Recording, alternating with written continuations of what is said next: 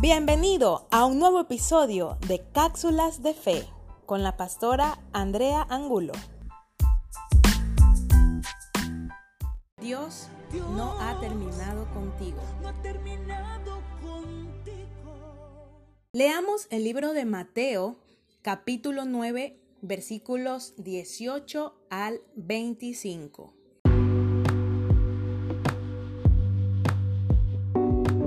Mientras él les decía estas cosas, vino un hombre principal y se postró ante él, diciendo, Mi hija acaba de morir, mas ven y pon tu mano sobre ella y vivirá.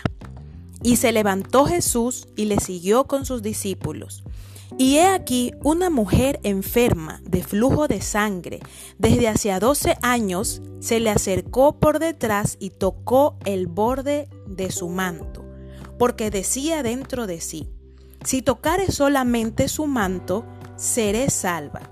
Pero Jesús, volviéndose y mirándola, dijo, Ten ánimo, hija, tu fe te ha salvado. Y la mujer fue salva desde aquella hora. Al entrar Jesús en la casa del principal, viendo a los que tocaban flauta y la gente que hacía alboroto, les dijo, apartaos, porque la niña no está muerta, sino duerme. Y se burlaban de él. Pero cuando la gente había sido echada afuera, entró y tomó de la mano a la niña y ella se levantó.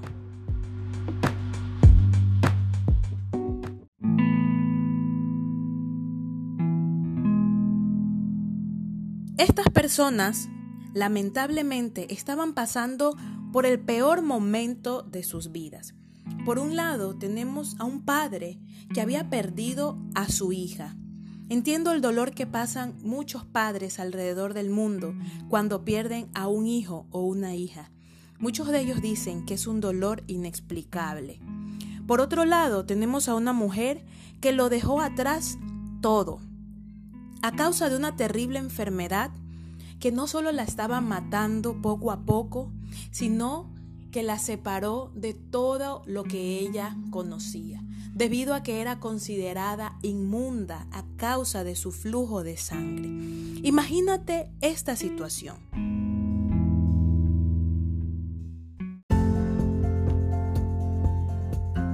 Ellos recordaron que en esa época, muy cerca de ellos, caminaba un hombre llamado Jesús. Habían oído que Jesús sanaba, que Jesús liberaba, que Jesús hacía milagros, que Jesús hacía maravillas. ¿Y sabes qué? Ellos tomaron la mejor decisión de sus vidas y fue emprender el camino en busca de Jesús, en busca de una respuesta para el peor momento de sus vidas.